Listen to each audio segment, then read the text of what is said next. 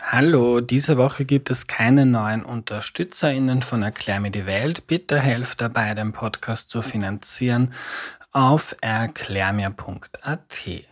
Das heute ist eine Live-Aufnahme mit Barbara Kudenhof-Kalergi. Wir waren im Café Sieben Stern in Wien und das war wirklich wunderbar, auch viele von euch wieder mal vor Ort zu treffen. Wer Barbara nicht kennt, sie ist 91 und eine Journalistinnenlegende.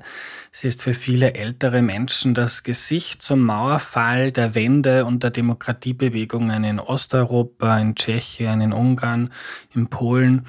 Und sie hat ein unfassbares Leben geführt, über das wir geredet haben, über ihr Aufwachsen in adeligem Haus, über ihre Schulzeit in der Nazizeit und über den 80 Kilometer langen Fußweg, den sie mit 13 mit ihrer Familie zurücklegte, als sie nach dem Zweiten Weltkrieg mit vielen anderen Deutschsprachigen aus Tschechien vertrieben wurde. Also es geht um ihre Biografie und anhand ihrer Biografie kann man eine kleine Zeitgeschichte des Nachkriegseuropas im 20. Jahrhundert erzählen. Viel Spaß dabei.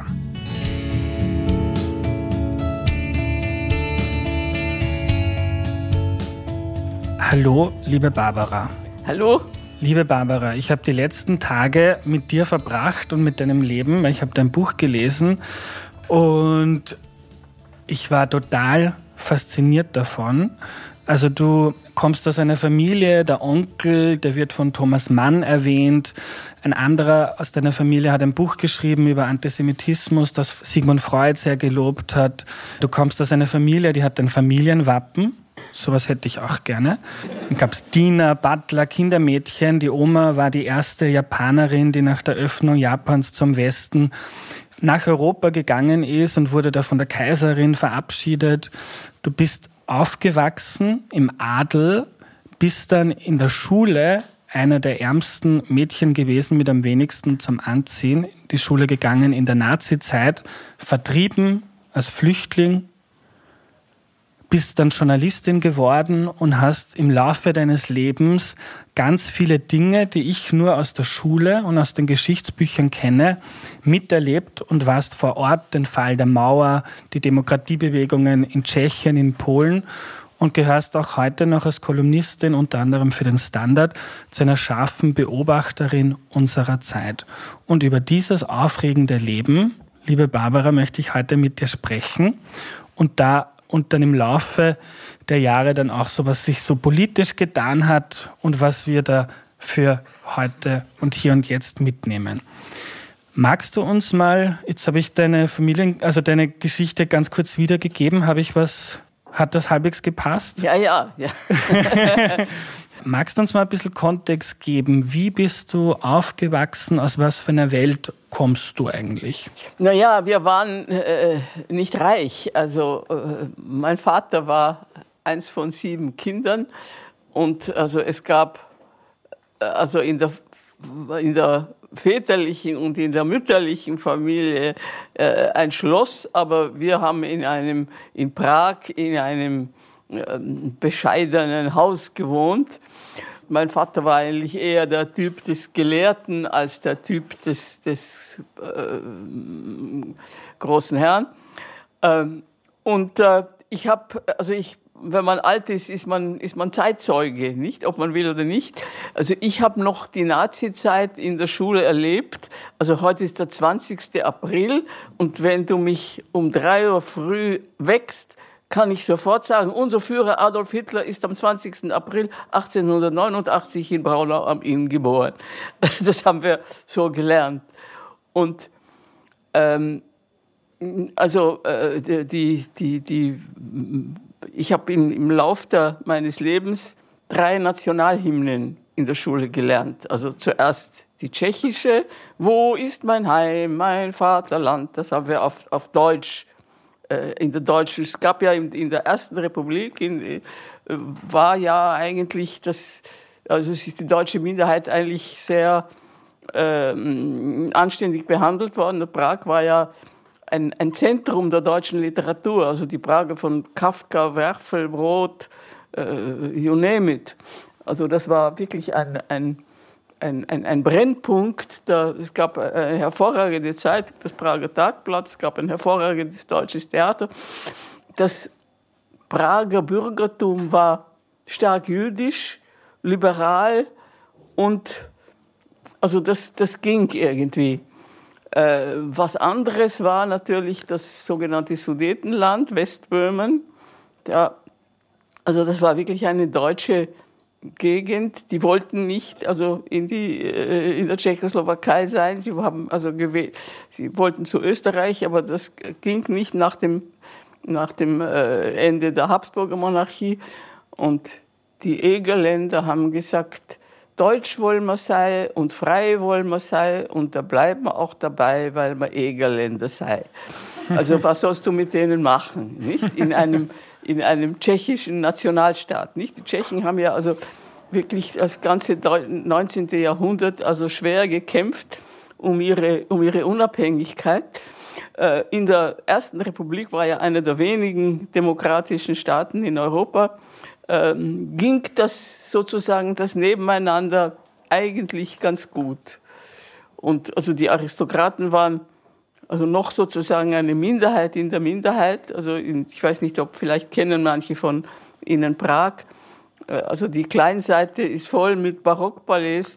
Da haben zu meiner Zeit noch die Familien drinnen gewohnt, die sie gebaut haben. Das war, das hat irgendwie zur Stadt gehört.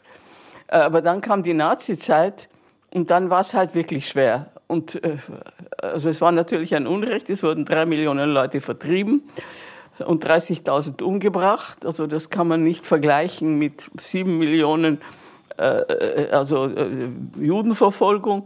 Es ist auch ein Unterschied, ob man Leute nach Auschwitz schickt oder nach Bayern.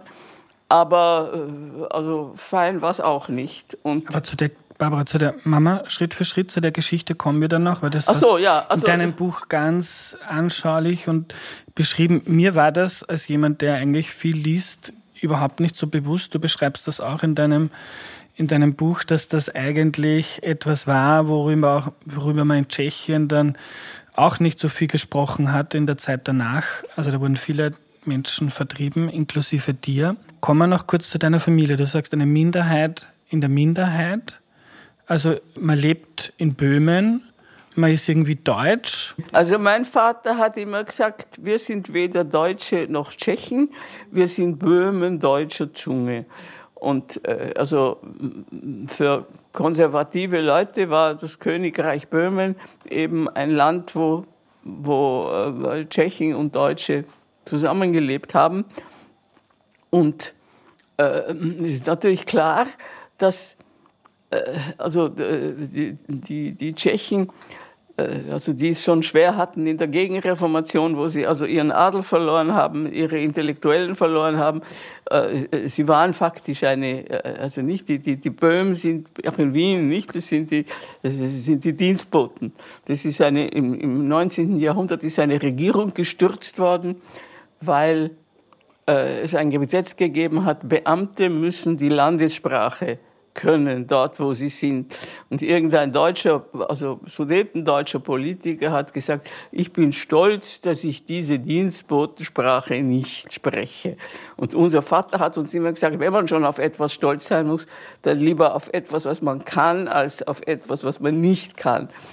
Ähm, und äh, also gut, das war eine, eine Möglichkeit, das zu sehen. Eine andere war natürlich, äh, also bei den Tschechen, also endlich einmal eine, eine Nation zu bilden. Äh, dann kamen in der Tschechoslowakei kamen noch die Slowaken dazu, die haben ja früher zu Ungarn gehört. Die wollten dann auch unabhängig sein, also nicht in den, also nach der Wende. Und ich kann mich erinnern, eine Karikatur in einer tschechischen Zeitung, da hat man den Slowak, späteren slowakischen Ministerpräsidenten Czarnoguski gesehen mit einem Plakat und darauf ist gestanden, jedes Volk braucht sein 19. Jahrhundert. Und das 19. Jahrhundert war einfach die Zeit der Nationalstaaten. Und also die Habsburger, die, die Vielvölkerstaat ist, also hat es schon schwer gehabt, äh, im, also vor dem Zusammenbruch und nachher war es natürlich vollkommen aus. Und ähm, also die Vertreibung, also ich will nicht sagen, dass es, dass es unvermeidlich war. Aber es haben damals in Potsdam die Alliierten, also auch die demokratischen äh, äh Staaten, England, Frankreich, USA, gesagt, also wenn zwei Völker absolut nicht miteinander können, dann sollen sie sich halt trennen auf, auf humane Weise. Also so human war es nicht, aber äh, also ich will es nicht rechtfertigen, aber es ist natürlich eine Frage, die es bis heute gibt. Was machst du, was macht man als Staat mit einer Minderheit, die man nicht haben will? Nicht? Die Nazis haben die Juden umgebracht, die, die Russen, äh, äh also sie wollen die Ukrainer nicht, die russifizieren sie, ähm, die, die, also Griechen, Türken, äh, äh die wurden rausgeschmissen. Also es ist schwer, nicht? Äh, es ging, also wie gesagt, in der demokratischen Ersten Republik gab es ein, ein halbwegs gedeihliches Zusammenleben. Äh, nach der Nazizeit, äh, ja, also ging es einfach nicht mehr. Ja. Wir kommen dann gleich dazu. Äh, jetzt noch eine Frage von einem Bauernbuben. Ich bin auf dem Bauernhof aufgewachsen. Man stellt sich das ja so vor, du bist im Schloss aufgewachsen und habe dann in Prag gewohnt. Und wie ist das in so einer Familie aufzuwachsen? Bei mir war es so, ich war der Erste, der überhaupt Matura gemacht hat und studiert hat. Da war nie viel Druck da. Da war, dass ich nach Wien gehe, das war schon was sehr Tolles, Beeindruckendes. Ähm, bei dir in deiner Familie ganz viele honorige Personen, die heute würde man sagen, die kleine Bubble, in der du da als Kind ähm, verkehrt bist, wo die Aristokratie unter sich bleibt und da gibt es lauter Professoren und hochbetuchte Menschen. Wie ist das Aufwachsen da in so einem Umfeld? Ja, also wir waren, wie gesagt, wir waren, also das waren die Großeltern. Da, da, da war, war auch nicht so, so, so ein großer Luxus, war es auch nicht. Aber, aber es hat halt gewimmelt von, das war so damals, es hat gewimmelt von, von Dienstboten aller Art. Aber, aber die Sessel waren abgeschabt.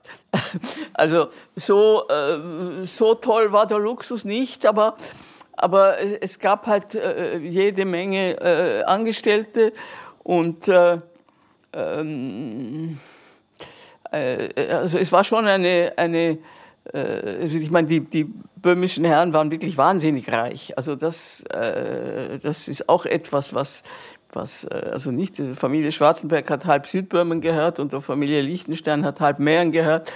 Also da kann man sich auch vorstellen, dass auf die Dauer äh, das schwer zu, zu halten ist. Nicht? Also dann äh, haben sowieso, sind sowieso alle enteignet worden. Aber ähm, trotzdem war das, also es, es war nicht also ich glaube nicht, dass die, dass, dass also der Adel verhasst war.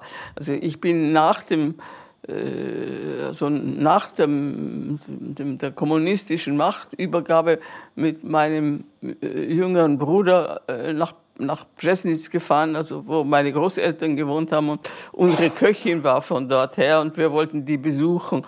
Und äh, also wir sind da ganz arglos hingefahren, die hätten uns ja mit den Lassenfetzen ähm, äh, also empfangen können. Und sie haben uns also verwöhnt nach Strich und Faden und, und äh, haben uns also wirklich wie die, wie die verlorenen Kinder ähm, aufgenommen. Also äh, es war ein, ein, ein, ja, also eine sehr archaische Art von Zusammenleben.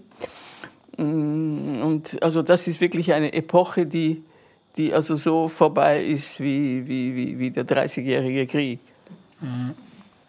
Und war das ähm, der, der Umgang in der Familie miteinander? Ich kenne das ja nur aus dem Film, wie die meisten von uns. Ist das dann eher förmlich, kühl, distanziert? Ist das warmherzig? Wie bist du aufgewachsen? also irgendjemand hat gesagt, wenn es äh, ein, ein äh, Abendessen gibt oder ein Fest oder so. Und wenn die Aristokraten unter sich sind, dann ist es gemütlich. Und wenn auch andere dabei sind, ist es mühsam. Und so war es wirklich. Also äh, vielleicht ein bisschen übertrieben, aber ja, also ich, ich glaube, es war schon eine, also wirklich eine, eine Zeit, die, die, die äh, also völlig, äh, völlig äh, äh, vergangen ist. Da zum Beispiel, also es war klar, dass, dass, dass alle Tschechisch konnten. Äh, also sozusagen irgendwelche nationalen äh, Hass oder sowas, also das habe ich überhaupt nicht als, als, als Kind äh, mitgekriegt. Wir waren natürlich in der, in der, in der, in der deutschen Schule, in der Nazischule. Und also eine der Sachen, die wir da gemacht haben, war Rassenkunde lernen. Und da haben wir mit einem Lineal unsere Schädel gemessen. Und äh, also äh, ein germanischer Langschädel ist gut und ein slawischer Rundschädel ist nicht so gut. Und von meinen Brüdern hatte einer einen germanischen Langschädel und der andere einen slawischen Rundschädel. Und ich habe mir die ganze Zeit gedacht, wie gibt es das? Die sind ja, die sind ja Brüder. Und dann habe ich die Lehrerin gefragt und die hat es auch nicht gewusst. Und wie, wie hast du diese Zeit in Erinnerung, die Nazi-Zeit? Da warst du noch relativ jung. Ich glaube, 13 warst du dann 1945. Ja. Wie viel hast du da mitbekommen, was da eigentlich gerade so passiert in diesem Teil der Welt? Zu wenig natürlich. Also ich war in der, äh, also im Jahr 39 ist die, äh, äh, also gab es den Anschluss, nicht? Ist die ist die Tschechoslowakei also ins Protektorat Böhmen und Mähren verwandelt worden. Da war ich in der, also die erste Klasse Volksschule habe ich, habe ich noch in der, in der, in der äh, tschechoslowakischen Zeit verbracht und, und also ab der zweiten Klasse im sogenannten Protektorat. Und meine Freunde aus der Volksschule, jüdische Freunde, der Stutzi Dups und der Wolfi Fürth, weiß ich noch genau, waren meine Freunde. Und die waren dann plötzlich weg. Und also wo sind die? Na, die sind nach England gegangen. Und niemand hat gefragt, warum. Also meine Eltern waren keine Nazis, aber sie waren auch keine Widerstandskämpfer.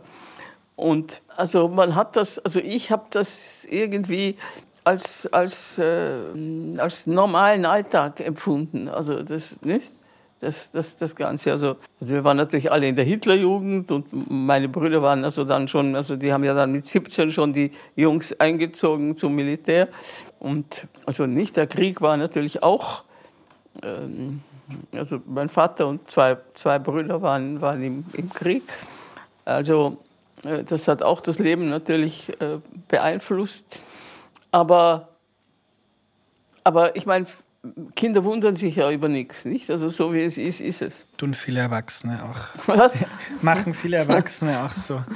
Du hast beschrieben im Buch, vergleichsweise war Böhmen eine Insel der Seligen im Zweiten Weltkrieg. Also die Familie war im Krieg, aber ansonsten, also gab es mal Luftalarm? Relativ, äh, ja, also nicht. Es Prag wurde ein bisschen bombardiert, aber, aber also kein Vergleich mit, mit, mit Berlin oder Hamburg oder Dresden. Und äh, ja, also äh, wir haben sicher den Krieg weniger zu spüren bekommen als, als also die deutschen Großstädte.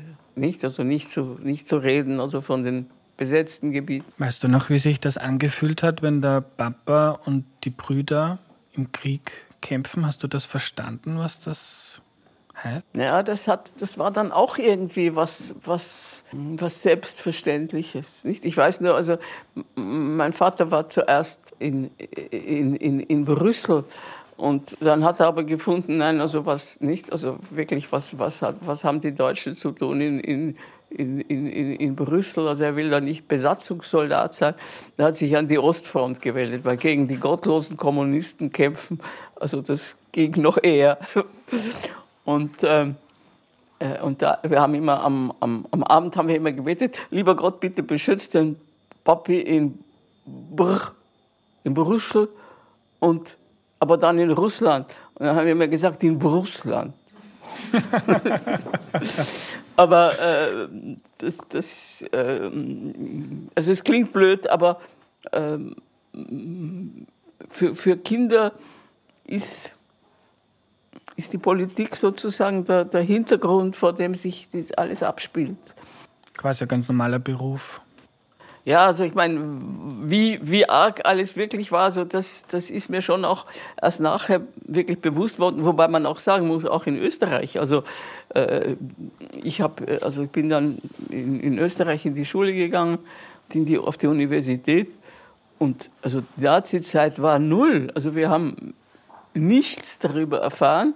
Wir waren das kleine brave Österreich, das Opfer und, und also mit Deutschland haben wir nichts zu tun gehabt, mit den Nazis haben wir nichts zu tun gehabt, mit der Judenverfolgung haben wir nichts. Also nein, nicht das, das, das Land der Berge, Land am Strome. Also, äh, also das kam, ich glaube, da kam dann wirklich erst die nächste Generation, nicht die sich gesagt hat, hallo, was, was war da eigentlich? Nicht?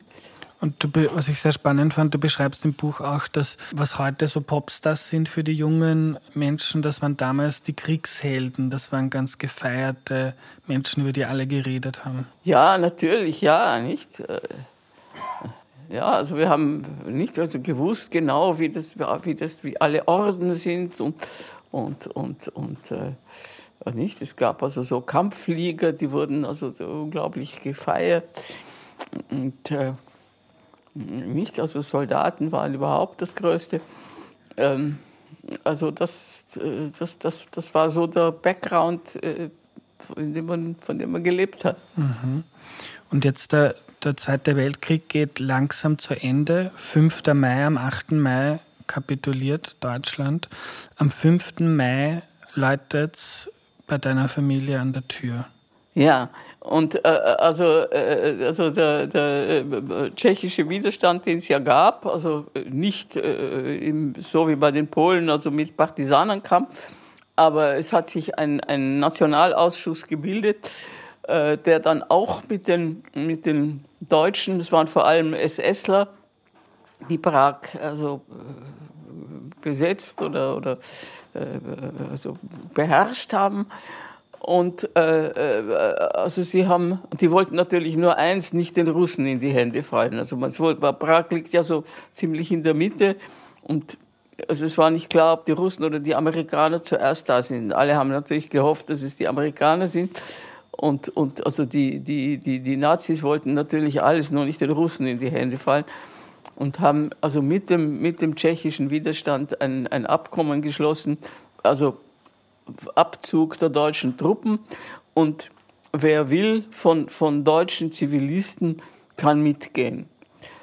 Und äh, also, also wir sind so ziemlich so ahnungslos zu Hause gewesen und wurden dann äh, also mit den ganzen Deutschen aus unserem Viertel in eine Straßenbahnremise gesperrt und äh, also da ging es also schon ziemlich zu, also Mord und Totschlag auf den Straßen. Und Gegen Deutsche gerichtet. Wie? Gegen Deutsche ja, gerichtet. Ja. Also nicht, die haben also, die, ich weiß nicht, die, die, die SSler also am Laternenpfad aufgehängt und also wie gesagt, es gab also wirklich viele Tote und, und also auch irgendein wütender Mob gab. Also kam da so zu dieser Straßenbahnremise und gesagt, wir zünden jetzt die Bude an. Also die war Gott sei Dank äh, äh, also solid gebaut, also das konnte man nicht so leicht ansehen. Und dann kam also plötzlich ein, ein, ein, ein tschechischer Offizier und ein Deutscher, die haben gesagt, also gut, äh, die deutschen Truppen ziehen jetzt ab nach Westen und wer will, kann mitgehen. Und wir hatten äh, also nur was wir am Leibe hatten, also null, nix. Und die Eltern haben dann gemeint, also mein Vater war, war, also, war zu Hause, weil also nach dem 20. Juli haben sie, nach dem Attentat auf Hitler, haben sie also ähm, unzuverlässige Leute aus der Armee rausgeschmissen. Also war der Vater gerade zu Hause und die Eltern haben gesagt, also gut, wir gehen da jetzt mit. Also, ja, und, äh, äh also wir haben dann gefragt, na, und also die Leute, die da bleiben, was ist dann? Was, was geschieht mit denen? Und da haben die gesagt, naja, äh, also die äh, unterstehen dem tschechischen Gesetz. Und die Eltern haben sich gedacht, naja, also, äh, also hau mal ab. Und also ich kann mich also gut erinnern, das war der 8. Wir waren also drei Tage in dieser, in dieser Remise und sind immer losgezogen. Und ich weiß, dass ich meinen Vater gefragt habe, warum müssen wir jetzt eigentlich weg hier? Und er hat gesagt, das ist der Lauf der Geschichte. Wir sind durch die Geschichte in dieses Land hineingekommen und durch die Geschichte müssen wir auch wieder hinaus. Also das war nach den napoleonischen Kriegen, also die Familie kommt ursprünglich aus den Niederlanden. Gut, also äh, das war dann also ein, ein langer Fußmarsch von, von Prag bis nach, äh, also wir haben gedacht, wir, wir, also die Eltern haben gedacht, wir gehen nach Österreich, weil im Lungau hat mein Großvater ein, eine Jagd gehabt und ein Jagdhaus. Da haben wir gedacht, dort gehen wir hin. Also haben wir wenigstens ein Dach über dem Kopf. Und also das muss man sich vorstellen. Also dieses Jahr 45, das war eine Völkerwanderung. Also äh, es waren also die Straßen voll mit, mit äh, Soldaten, die nach Hause wollten und Flüchtlingen und Leute, die aus dem KZ gekommen sind. Also äh, Massen von Leuten haben sich also über die Straßen äh, gewählt, also nicht durch, durch Bayern und, und, und also dann nach Österreich hinein. Und äh, eigentlich waren die Leute, also es war ja niemand reich, aber äh, also ich weiß nicht, wie wir, wie wir überlebt haben, aber irgendwas haben wir offenbar zu essen bekommen. Und ähm, also die Leute waren äh, eigentlich, also habe in meiner Erinnerung äh, sehr, sehr äh, solidarisch und nett. Und ich kann mich erinnern, also wir sind dann also zur österreichischen Grenze gekommen bei Salzburg. Und da hat es geheißen, ja, die Grenze ist gesperrt. Und, und das war ein amerikanischer Soldat, stand dort. Und wir haben gesagt, dann dürfen wir jetzt da nach Österreich. Und er hat so gemacht dem großen schwarzen Daumen. Oh, herrlich, also sind wir nach Österreich äh, äh, marschiert und dann äh, war meine Mutter also wirklich am, am Ende ihrer Kräfte und mein Vater hat an einem Haus geläutet und das werde ich nie vergessen. Da kam eine alte Dame heraus und hat gesagt, kommen Sie herein, Sie sind willkommen habe ich mir gedacht, also wenn jetzt also so eine zerlumpte Familie kommt bei mir, weiß ich nicht, ob ich sagen würde, kommen Sie herein, Sie sind willkommen. Aber ähm, also so, so war das. Und äh, ja, also wir haben dann halt als, als Flüchtlinge zuerst äh, in Österreich halt äh, irgendwie Wurzeln geschlagen und äh, ähm, also da muss man wirklich sagen, dass, äh, also wenn ich schaue, wie wir heute mit Flüchtlingen umgehen, also es war, äh, mein Vater hat sofort Arbeit bekommen und wir haben auch dann bald die Staatsbürgerschaft bekommen.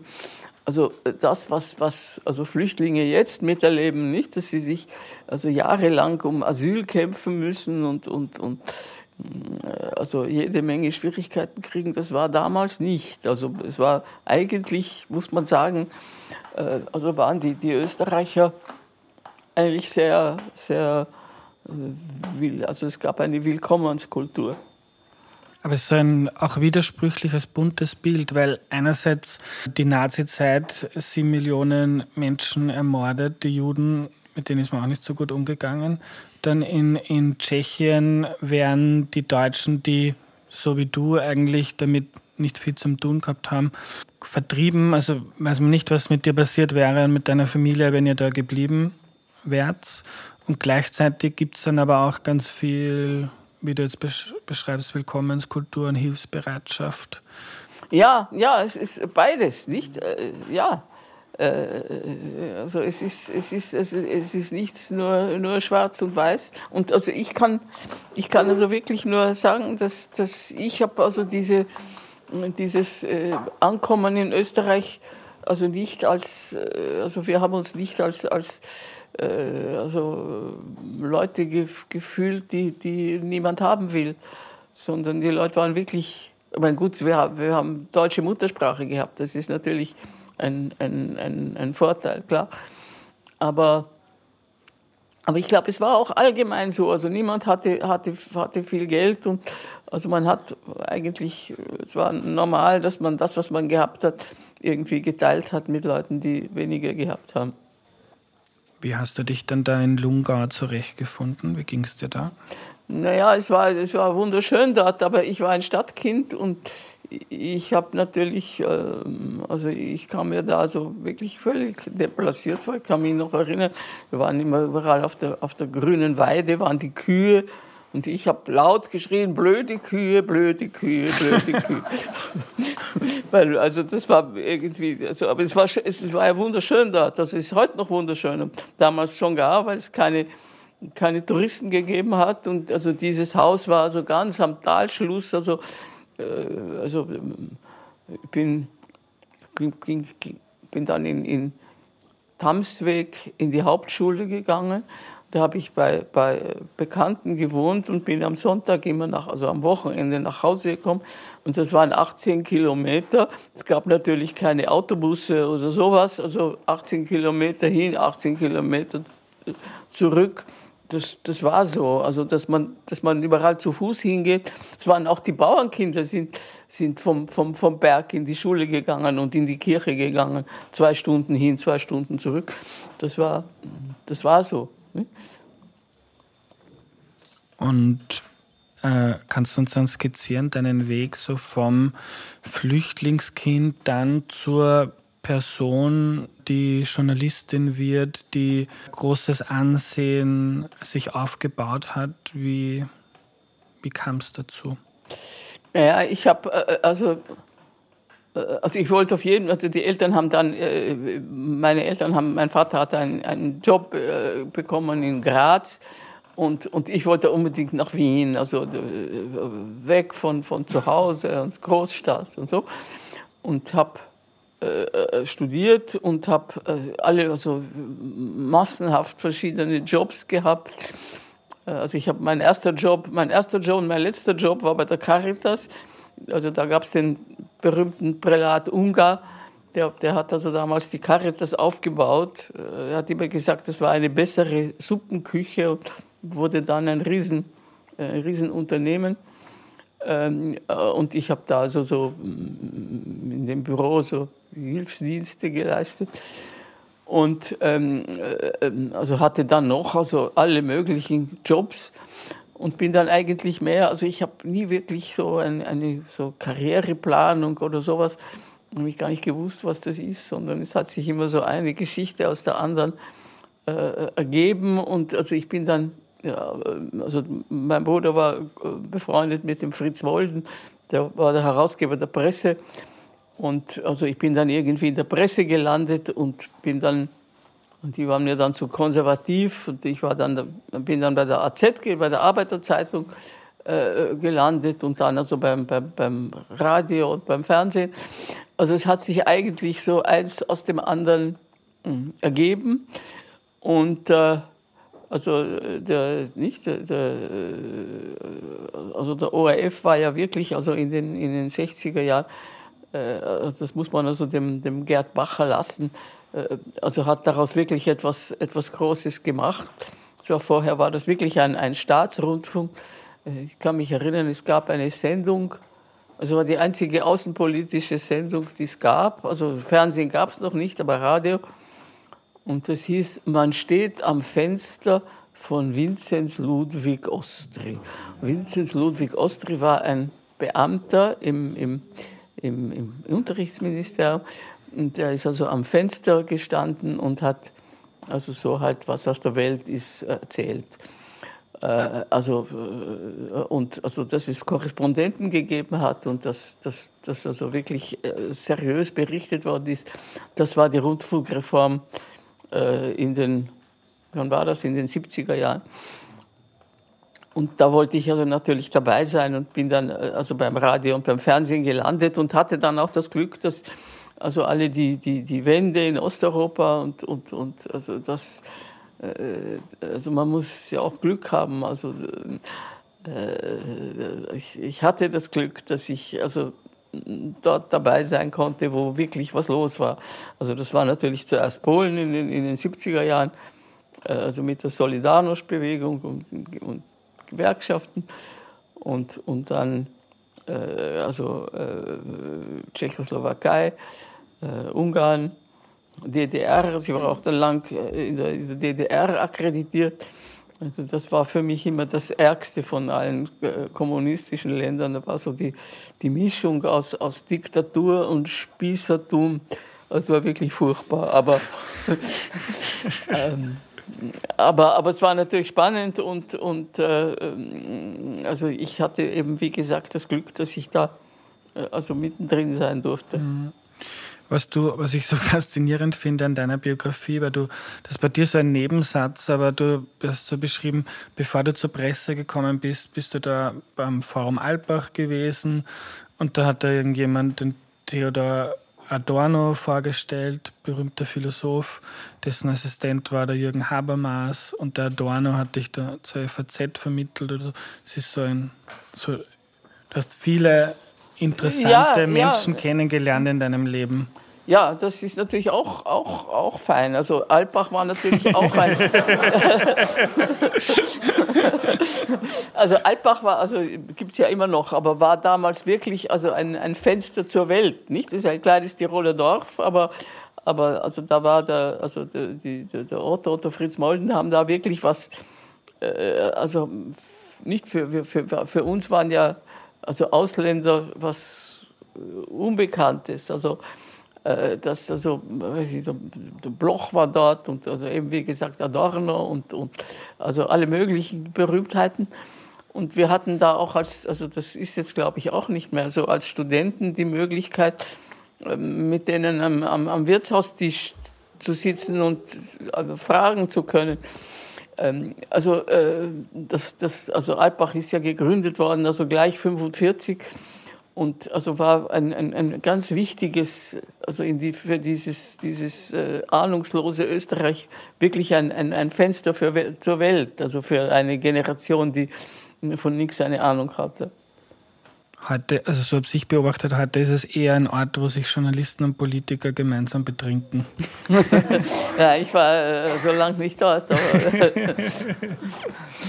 äh, denn wie du angefangen hast, im Journalismus zu arbeiten. Kannst du ein bisschen erzählen, wie sich das im Laufe der Zeit verändert hat? Du hast schon erzählt, im ORF gab es große Reformen, aber du beschreibst auch, ähm, dass zum Beispiel einen Kanzler zu interviewen, äh, das ist nicht selbstverständlich, sondern der Kanzler ähm, das ist eine Gnade, die er walten lässt. ja, ja, also, also ich habe nie Innenpolitik gemacht, aber, aber die, die, die Kollegen, die das gemacht haben, also wenn man äh, den Raab also interviewt hat, dann haben die also ihre Fragen auf ein Papier ge gesch geschrieben und haben das dem Pressesprecher gegeben. Und der hat dann gesagt, das ja, das nein. Und dann hat er praktisch also seine, seine Wahlrede halten können und, und das war es dann, nicht? So hat sich der Frank Stronach dann gewünscht. Wie? Der Stronach hat sich das gewünscht beim Wolf. Der hat vielleicht noch dieses Verständnis. Ja, aber also, dass, dass man also einen Politiker, dass Journalisten Politikern Fragen und auch also vielleicht heikle Fragen stellen, das hat erst ab Kreisky eingeführt. Also da gab es den berühmten, es gibt ja heute noch den Ministerrat, nach dem, nach dem Ministerratsfoyer konnten die Journalisten kommen und Fragen stellen, also ohne dass sie vorher also das auf irgendwie äh, also vorlegen mussten oder so.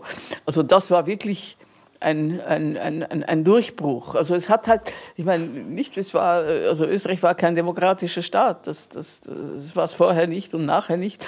Und das, das kam halt erst äh, langsam äh, in die Gänge. Du beschreibst auch bei einer Recherche noch als sehr junge Journalistin, dass du in den 50er Jahren, das war Jubiläum von Friedrich Schiller, und da haben tausende Rechtsradikale sind am Ring marschiert, auf der Wiener Ringstraße, da gab es Hakenkreuze. Und du hast dann einen Text drüber geschrieben. Nein, das, und ich meine, ich war ja also irgendwie ahnungslos. Ich habe mir gedacht, na, hallo, wenn nicht eine Riesendemonstration über die ganze Ringstraße, das ist doch eine Geschichte, nicht? Und, und, und äh, also das war dann so ein Einspalter und also das wollen wir lieber, also davon wollen wir lieber nichts wissen, nicht? Es war irgendwie, es war ja auch, also, äh, also die, es war, Österreich war ja also besetzt von den vier Mächten, die vier im Jeep sind, sind so rumgefahren und haben, also wir waren ein besetztes Land. Und mir hat es eigentlich ganz gut gefallen. Also ich habe damals in, in der Weiburgasse gewohnt und vis-à-vis -vis war das amerikanische Information Center, also wo jetzt das Sachergeschäft ist am Eck, äh, war also dieses Information Center und da gab es amerikanische Zeitungen. Und also äh, sowas hat, war ja für uns was, was völlig, also normale Zeitungen, also New York Times und New Yorker, war, war für uns ja also eine, eine fremde Welt. Und also ich habe dort gelebt faktisch. Das fand das wahnsinnig spannend. Und wie dann, äh, also im Jahr 55, äh, also die berühmte äh, also Szene im Belvedere, Österreich ist frei, haben viele gesagt, das war der schönste Tag in meinem Leben. Für mich war es nicht der schönste Tag. Ich habe gedacht, jetzt sind wir wieder allein zu Hause. Äh, ähm, ähm, also. Gibt es einen schönsten Tag in deinem Leben? Hast du das in der Kammer? Schönsten Tag in meinem Leben. Es gab, gab viele schöne Tage. Ich hatte auch, weiß ich, verliebt sein und so. Das ist immer fein. Aber, aber aber äh, ja, es gab, nein, es gab, es gab natürlich viele, aber der schönste Tag äh, fällt mir jetzt nicht ja. ein. Könnte ich auch keinen nennen. Ich würde noch gern zur Nazi-Zeit kommen, weil du das jetzt so beschrieben hast, irgendwie, man wollte nicht drüber reden, man war nicht dabei und quasi schwamm drüber und mach mal weiter. Du beschreibst das dann auch in anderen Gesellschaften, wo schlimme Dinge passiert sind oder wo es Diktaturen gab. Du hast das beschrieben in deinem Buch, dass auch in Tschechien so drei Millionen Menschen sind vertrieben worden. Über das ist nicht wirklich geredet worden. Nein. Und dann auch die äh, in der Tschechoslowakei, wo es ja auch wie in der DDR so eine Art Stasi gegeben hat, also wo die, wo diese Sicherheitsbehörde, oder ich weiß nicht, wie man sie dann nennt, sogar einen Akt über dich angelegt hat. Da ist auch nicht wirklich drüber geredet worden, so eher Schwamm drüber, jetzt schauen wir, jetzt haben wir mal andere Prioritäten.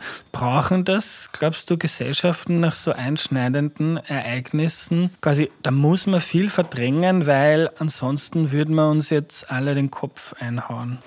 Ein bisschen schon. Also ich meine, bei uns war es natürlich wirklich besonders besonders äh, auffallend, nicht, weil bei uns ja wirklich also grauenhafte Sachen passiert sind. Ähm, äh, dort ja, wirklich, also wirklich aufgearbeitet. Ich meine, Historiker haben, haben, haben also äh, darüber also seriöse Sachen geschrieben, aber in der Bevölkerung hm, kam es nicht wirklich äh, äh, heraus und also auch sozusagen, wie dann der Kommunismus aus war. Äh, also man braucht dann einfach eine Atempause, nicht? Also äh, also es, es, war dann also alles superkapitalistisch und alle wollten Unternehmer sein und wir hatten also den Kommunismus so satt, dass äh, das ist dann ein bisschen ins, ins, ins andere Extrem äh, also verständlicherweise gefallen ist, dass also man wollte dann also nur mehr äh, Geld verdienen und Erfolg haben und und und äh, und so. Also ich glaube, so dieses, dieses, dieses Auf und Ab gibt es einfach, also auch gerade nach, nach, nach äh, also schweren Umwälzungen. Und irgendwann also wird es ja auch wieder halbwegs vernünftiger. Und also die nächste Generation kann die Sachen dann auch ähm, irgendwie leidenschaftsloser sehen. Nicht? Also sowohl äh, also die, die Täter wie die Opfer haben ja also darüber nicht geredet. Also es haben ja viele, viele Junge gesagt, ja, mit meinem Vater, ich weiß nicht, der war im Einsatzkommando und, und man kann mit ihm nicht drüber reden, aber auch äh, Kinder von Opfern, die sagen, mm, die Eltern waren im KZ und darüber wollen sie auch nicht reden. Also äh, es gibt Sachen, die so arg sind, dass man, dass man lieber sie lieber sozusagen begräbt, und äh, es braucht die nächste Generation, die dann äh, nachforscht. Das ist dann irgendwie auch kulminiert in den 68ern. Damals äh, Vietnamkrieg, große Proteste in Frankreich, die sich auf viele Länder ausbreiten. Und in Prag gibt es Demonstrationen und die Sowjetunion marschiert ein, akzeptiert das nicht, sehr nahe an der österreichischen Grenze. Kannst du schildern, wie du dieses Jahr in Erinnerung Ja, das, also ich habe äh, da, äh, also während des, des, des Einmarsches äh, haben sie mich nicht reingelassen. Aber, aber du wolltest als Journalistin. ja, na, ich war ja vorher viel dort. Und ich mein, es war auch ein bisschen so, dass, äh, also ich, ich, ich liebe Prag, also sehr, also wunderbare Stadt. Und ich habe irgendwie das Gefühl gehabt, damit, ich bin noch nicht fertig. Da, da, da möchte ich, also auch überlegt, also ob ich, wenn ich dort eine Wohnung nehme und so, habe auch gute Freunde dort gefunden. Und ähm, ähm, also äh, ich, ich war also viel dort und, und also habe also vor allem also mit den Dissidenten hm, viel zu tun gehabt. Und äh, ähm, also den, den, den, den Einmarsch selber, äh, da, das, da durfte ich, also äh, da, da haben sie mich nicht reingelassen, aber dann später schon und äh, also dann vor allem nicht, also alles, also die, die, die eigentliche Befreiung kam ja dann 89. Über die würde ich gerne noch ein bisschen mit dir reden, weil du hast einen Satz im Buch, den ich zitieren möchte, weil ich ihn so spannend fand. Du schreibst, eine der Sternstunden eines Volkes ist, wenn, du hast das schöner formuliert, ich habe das so skizz, skizzenhaft da stehen, ist, also eine Sternstunde eines Volkes ist, wenn nicht die lauten, brutalen, sondern die mutigen, die anständigen, die Besten im Vordergrund stehen. Ja, das, das, das, das, ist, das ist schon wahr. Also dieses, also ich meine, Václav Havel war, also er hat das ein bisschen personifiziert. Gib uns hat. kurz ein bisschen Kontext. Äh, Ja, also es, es, war, es war ja so, dass, dass ähm, also das, das äh, äh, kommunistische Regime, äh, also beim Einmarsch gab es ein gab, gab's, gab's so Sprüche auf dem Prager Hall, äh, Lenin wach auf, Brezhnev ist verrückt geworden. Und ja, also da, da kam also dann der, der, der sowjetische Einmarsch und, und also wirklich äh, üble Zeiten. Und ähm, äh, dann kam also in der Sowjetunion Gorbatschow und das war natürlich äh, eine Atempause und äh, also das war das Jahr 89, wo eigentlich überall also das kommunistische System also mehr oder weniger zusammengebrochen ist. Und also in, in Prag also gab es riesige Demonstrationen und äh, also da gab es einen, äh, also der Wenzelsplatz ist so das Zentrum von Prag, da gab es einen Balkon und äh, es war ja also äh, spannend, dass eigentlich dieser Umsturz getragen worden ist von Leuten, die überhaupt keine politische Erfahrung hatten. Also Václav Havel war ein, war ein, ein, ein, ein, ein Schriftsteller und, und, und äh, also seine Mitarbeiter waren auch also alles andere als Politiker. Ähm, die waren also plötzlich die Herren des Landes und, und ähm, also jeden Tag standen die am Balkon und haben also mit den Leuten geredet und haben also erzählt, was es Neues gibt. Und ähm, es war eine wahnsinnige Stimmung, also es war so ein fast ein Dialog zwischen, zwischen, zwischen den, den Politikern und, und der Menge. Äh, also es war auch so, es war auch witzig zum Teil.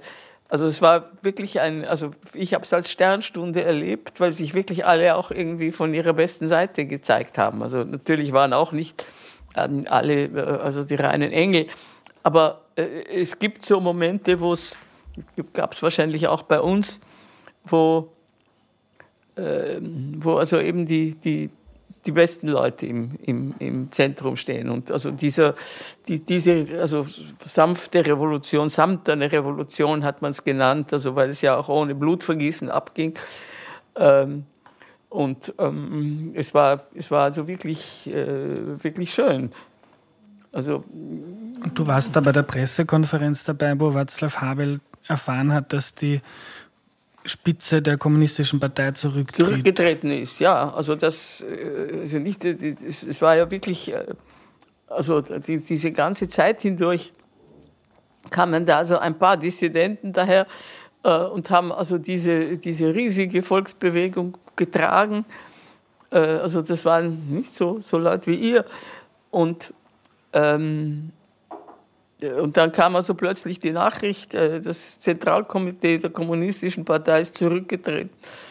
Und äh, also nicht plötzlich war also dieses, dieses Häuflein von, von, von ich weiß nicht, Musikern waren dabei und, und Journalisten und, und äh, also Leute, die dann plötzlich waren sie die Herren des Landes. Und also Václav Havel, also da äh, hat also das, haben also die, die Menge hat also gerufen, äh, Havel auf die Burg, also Havel soll Präsident werden. Also der, der war also noch kurz vorher ein, ein völlig unbekannter politischer Häftling. Nicht? Plötzlich wollten die den als Präsidenten haben.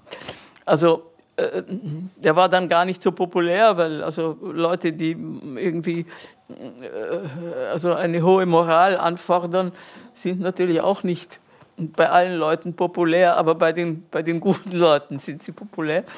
Und ähm, also es gab diese, diese Konstellation, wo also eigentlich wirklich die Besten an der Spitze gestanden sind. Und du schreibst im Buch, das ist der wichtigste Moment eines Journalisten, Journalistinnenlebens. Ja, vielleicht schon, ja. Ja, sowas erlebt man nicht alle Tage, ja. Letzte Frage, bevor wir eine Pause machen, weil ich muss aufs Klo.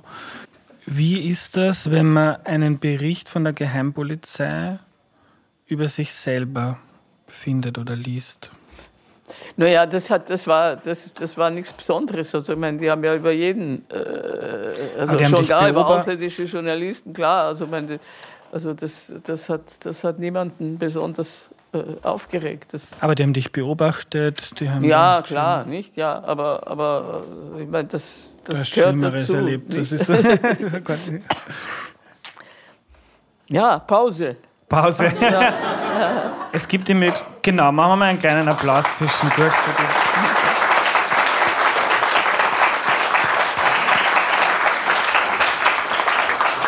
Wir machen, wir machen jetzt zehn Minuten Pause. Es gibt die Möglichkeit, Getränke zu holen oder kurz in die frische Luft zu gehen. Da hinten steht wo ein grünes Körbchen, Stifte und kleine Zettel. Ihr könnt sehr gerne mit oder ohne Namen Fragen draufschreiben, die ich dann der Barbara noch stelle. Und jetzt gute Pause. Sehr gut. Dann haben wir jetzt noch ein paar Fragen an dich, liebe Barbara, aus dem Publikum. Janosch fragt, was das letzte Buch war, das du gelesen hast und wie es dir gefallen hat. Das letzte Buch war äh, der Robert Menasse, die Erweiterung. Und äh, das spielt in Albanien, weil äh, äh also ich war dort auch einmal und der, der, der Robert Menasse war dort auch. Und er war ja ein, er hat ein Buch geschrieben über Brüssel, über die Europäische Union und war ein großer oder ist ein großer Europafreund. Aber dieses Buch endet eigentlich damit, dass also die ganzen äh, also Staatschefs der Europäischen Union fahren mit einem Schiff übers Mittelmeer und dann bricht eine Pandemie aus auf dem Schiff und niemand will sie haben. Und also eigentlich die ganze Europäische Union mm, geht irgendwie zugrunde. Und äh, also mich hat also auch äh, sehr äh, fasziniert. Also Albanien ist ja ein Land, da gibt es den sogenannten Kanun, das ist ein uraltes Sittengesetz, das also auch die Blutrache äh, ähm, äh, also äh, mit hat. Und also, er, er, also das kann man sich gar nicht ausdenken. Das war sicher äh, echt. Also die Nazis kommen und fangen an, die Juden zu verfolgen in Albanien. Und ein äh, junger Mann äh, flüchtet in die Berge und findet Zuflucht bei irgendeinem albanischen Bauern.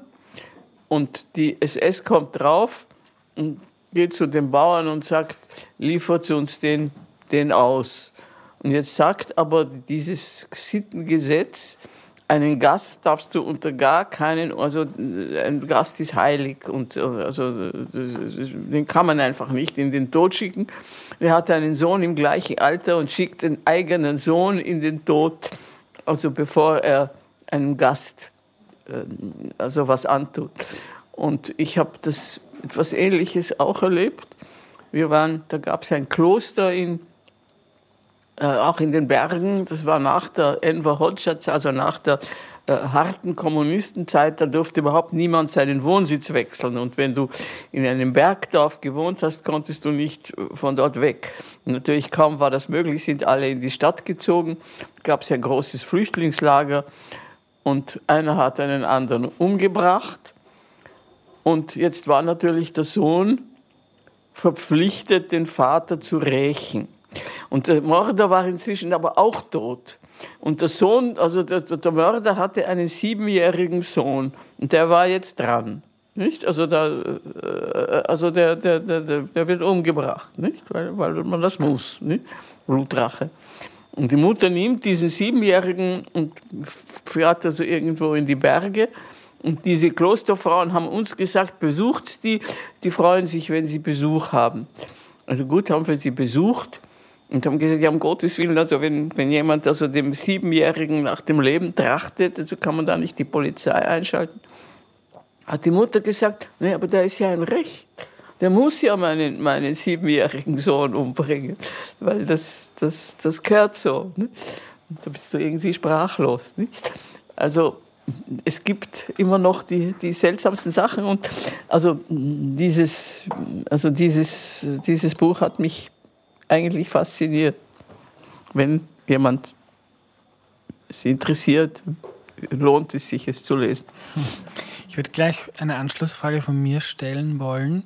Drei Bücher, die du jungen Menschen empfehlen kannst, wenn sie Österreich besser verstehen möchten? Sie Österreich besser verstehen könnten. Hm. Ja, ich liebe sehr den Radetzky-Marsch von, von, von Josef Roth. Ähm, also das, ist, das, das, das spielt also äh, um 1918 herum und, und gibt also so ein bisschen einen, einen, einen Blick in die Vergangenheit. Also ich glaube, man kann also auch die Gegenwart nicht verstehen, wenn man nicht ein, ein, ein bisschen was von der Geschichte mitkriegt. Ähm, Österreich besser verstehen. Was noch? Ähm, Ja, es gibt ein, ein, ein sehr gutes Buch von einem englischen Historiker, das heißt Die Habsburger. Und äh, das ist auch, also die Engländer können ja so schreiben, dass das also auch wissenschaftliche Sachen, dass es spannend zum Lesen ist. Und ähm, also da kann man, kann man wirklich äh, alles Mögliche erfahren, was man vorher nicht gewusst hat. Das ist erst ein paar Jahre alt, oder? Was? Das ist erst ein paar Jahre alt, wenn. Das ist ja, ja. Ähm, und was könnte ich, ich noch? William Judson oder irgendwie so heißt. Was? William. Äh, äh, äh, Crankshaw heißt er. Okay, na gut.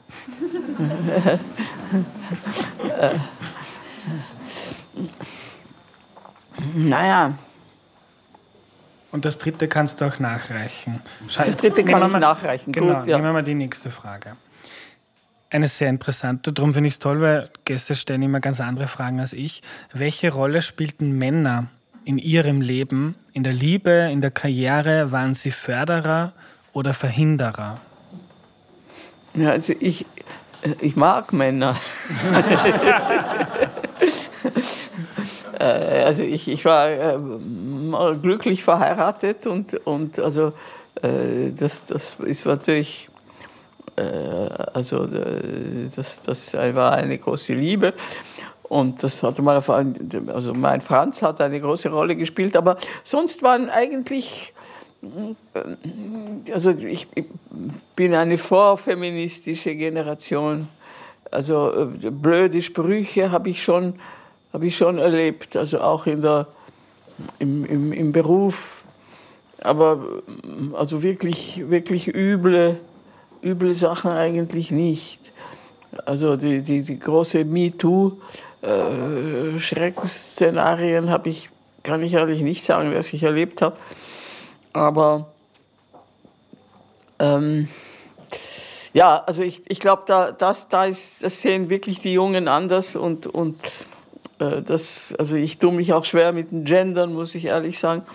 Aber ich, ich sehe ein, dass das eben für, für, die, für die Jungen anders ist und, und äh, also dass die, die Gender-Sternchen und so, das alles eben, eben jetzt sein muss. Und also ich glaube, ich werde es nie mehr lernen, aber, aber ich sehe ein, dass das eben für die Jungen wichtig ist.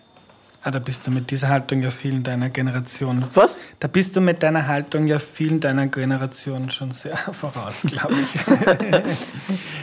Die nächste Frage. Inwiefern hatte deine adelige Herkunft einen Einfluss auf deine Karriere? Äh, also auf die, ich meine, so eine tolle Karriere war es auch nicht, aber nein, ich glaube ich glaub nicht. Eigentlich, ich weiß nicht, ob das, ob das also die, den ORF oder die, äh, die, die, den Standard also wahnsinnig beeindruckt hat, glaube ich nicht. Ähm, also ich meine, jeder ist ein bisschen, ein bisschen äh, geprägt von, von da, wo er herkommt. Aber, aber ich, ich glaube nicht, dass das, äh, dass das also, äh, große Vorteile gebracht hat. Wenn ich eine Beobachtung aus dem Buch teilen kann, dann war für mich sehr interessant, diese, dieses Gefühl, so zum Beispiel bei deinem Vater beschreibst du das, der war im Theresianum in der Schule, im Gymnasium. Ja. Äh, quasi, wenn man jemanden trifft, der auch dort war, dann hilft man sich. Und irgendwie in deiner großen Familie gab es viele Bekannte und wie ihr dann zurück nach Österreich gekommen, oder nicht zurück, wie nach Österreich gekommen seid, ähm, hat es geholfen, Leute ja, zu kennen, sicher, die ja, also na sicher. Also ich meine, äh, Netzwerke und, und also wenn, wenn man irgendwo einen Freund hat, äh, natürlich ist das, ist das ein, ein, äh, ein Vorteil, das ist klar, nicht? Also, aber das ist, ich glaube, das gilt für jeden, nicht? Also äh, es, ist, es ist was anderes, wenn man ich meine, es muss nicht unbedingt also Protektion, Freundelwirtschaft äh, sein, aber aber ich glaube, also das ist äh, heute also gilt als, als besonders verwerflich, aber, aber also ich glaube, für, für jeden hat es irgendwie äh, einen Einfluss oder, oder, oder hilft, wenn man halt jemanden kennt, nicht? Wir kommen zur nächsten Frage. Finde ich spannend. Wie stehst du zu den Klimaklebern? Zu den Klimaklebern? Kleiner Themenwechsel. Ja, sie, sie, sie nerven einen, aber ich glaube, Sie haben recht. Also, äh, also ich meine, nicht, Sie haben es also immerhin geschafft, dass alle Leute von Ihnen reden. Und ähm, also ich weiß nicht, ob, ob, ob Sie dem Klima damit was Gutes tun, aber, aber jeder redet davon, nicht? Und also wenn man, wenn man halt nur sagt, ja, es ist schrecklich, das, das, das Klima verändert sich, ähm, also sagt man ja, furchtbar und damit ist es. Und wenn jemand einem wirklich auf die Nerven geht, ist das wahrscheinlich etwas, was eine, eine gewisse Wirkung hat. Aber ich habe, äh, ich meine, ich, ich habe äh, ich hab also nicht unmittelbar damit zu tun gehabt. Also wenn man im Stau steht und stundenlang und, und, und äh, also vor, Leute kleben am Asphalt, kann ich mir schon vorstellen, dass man dann einen Zorn kriegt. Und selber ankleben möchtest du dich nicht? Nein, also das, nein. das kann man wirklich nicht verlangen. Nur eine Idee. Die letzte Frage eine Gästin. Ich habe gehört, dass Sie auch Deutsch für zugewanderte Frauen unterrichten. Klammer Mama lernt Deutsch. Können Sie über Ihre Erfahrungen dort berichten? Eine Frage von Beatrix. Ja, ich habe, also das ist ein, ein, Programm der Gemeinde Wien, das, das, das hieß Mama lernt Deutsch. Also das sind so Mütter von Schulkindern. Und dann habe ich lang in der Karre, also zehn Jahre lang in der Karre, das Deutschstunden, also Deutschkurse gemacht für, für Migranten. Und jetzt, äh, also mache ich das nur mehr für, für, für, ein, ein, für meinen Ali, der ist zehn und ist in der Volksschule und für seine Freunde.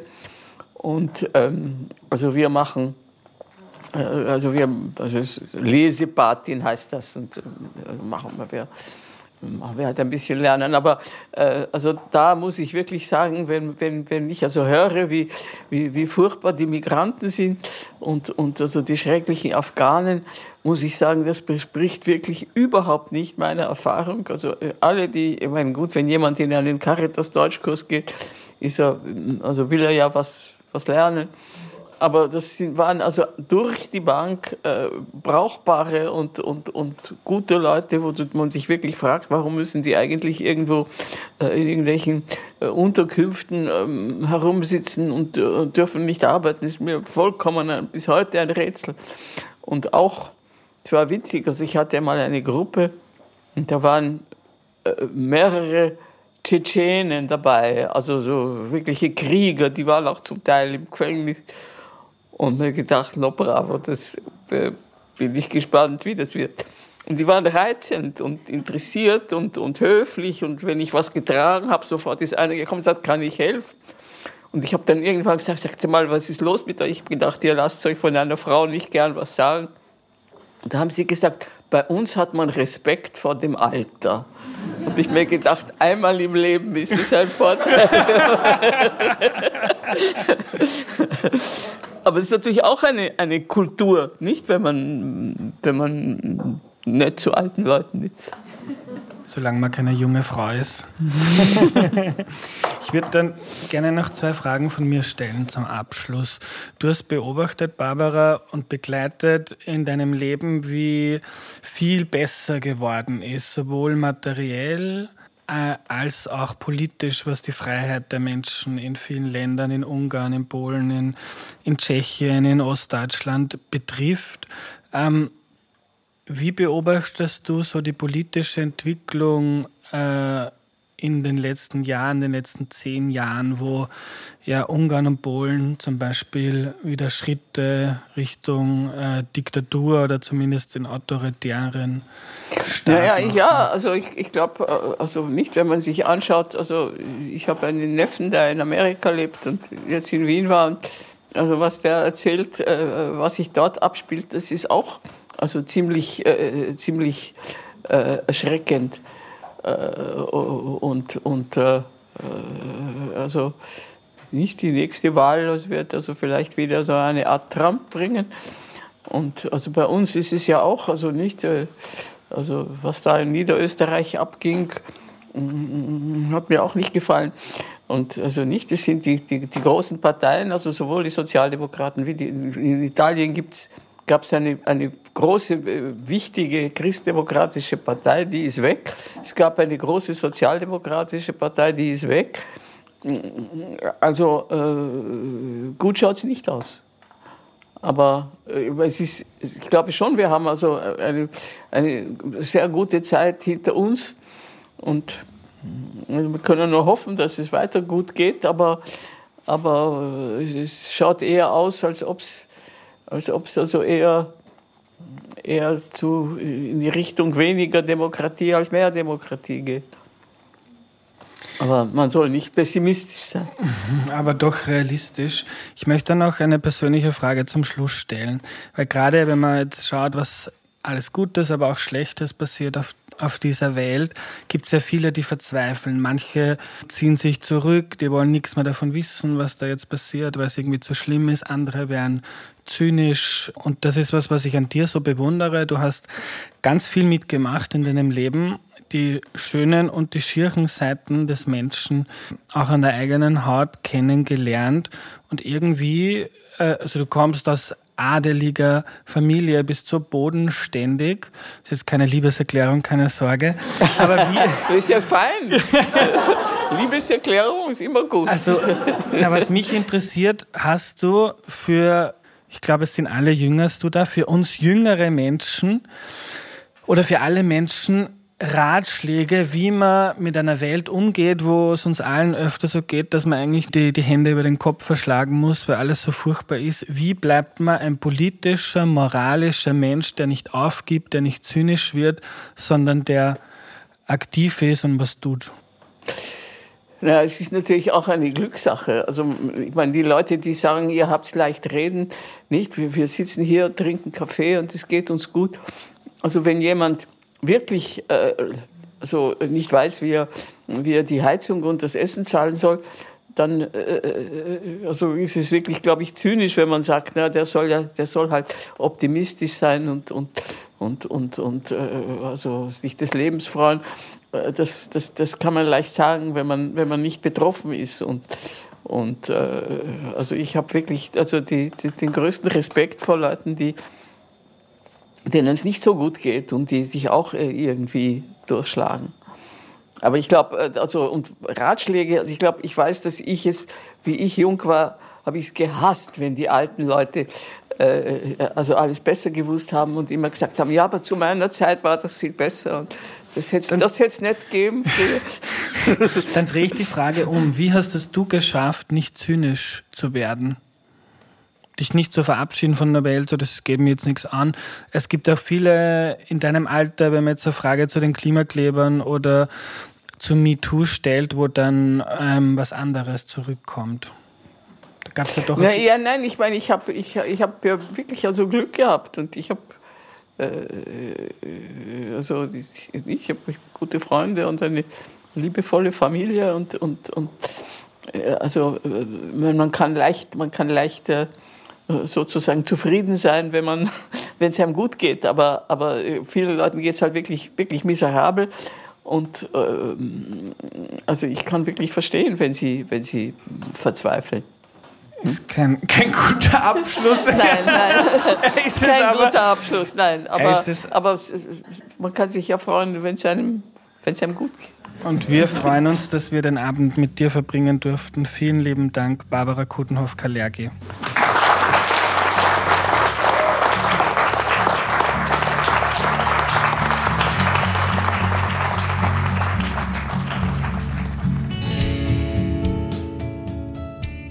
Was nehme ich mir mit? Wahnsinnig viel. Die Begegnung mit Barbara war für mich beeindruckend. Ich würde sogar sagen, eine der beeindruckendsten, die ich in meinem Leben hatte. Ihre Biografie hat mich zutiefst erstaunt und sie ist als Mensch einfach wahnsinnig bodenständig und nett, was man nicht von allen Menschen behaupten kann, die erstens aus adeligen Haus stammen, zweitens sehr viel im Leben mitgemacht haben und nicht zynisch wurden und drittens, die eine steile Karriere hingelegt haben. Ich kann euch wirklich nur empfehlen, das Buch Zuhause ist überall von Barbara zu lesen. Sie schreibt so gut, wie nur jemand schreiben kann, der sein ganzes Leben lang gelesen hat. Und man erfährt nicht nur etwas über ihr Leben, sondern vor allem etwas über das 20. Jahrhundert, von dem sie sehr viel aufschnappen und live miterleben durfte. Wer tiefer in die Geschichte eintauchen möchte, es gibt eine Reihe von Geschichtefolgen in Erklär mir die Welt. Könnt einerseits auf erklärmir.at gehen und dort ähm, alle Folgen aus der Kategorie Geschichte euch anschauen. Oder ihr hört mal rein in Folge 149, dort eine Geschichteprofessorin erklärt, was in der Nazizeit in Österreich passiert ist. Oder ihr schaut euch die Folge 26 an, da ist die Zeitzeugin Helga Feldner zu hören. Große Empfehlung. Wer Feedback hat, schreibt mir gerne an andreas.erklärmir.at und abonniert den Newsletter von Erklär mir die Welt. Ich werde dort ab sofort meine Tipps für Bücher, Podcasts, Filme und Dokus ausschicken. Meldet euch an unter erklärmir.at slash newsletter. Nächste Woche kommt eine sehr ungewöhnliche, aber sehr lehrreiche Folge und zwar zu Fäkalschlammmanagement. Lasst euch überraschen.